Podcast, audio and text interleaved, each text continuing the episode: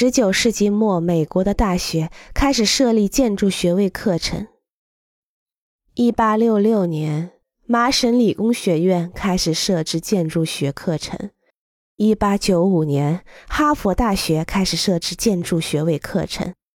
一九零九年，德克萨斯大学开始设置建筑学位课程。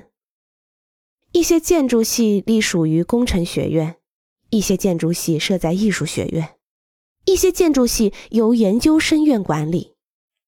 大多数建筑系演变为大学的独立院系。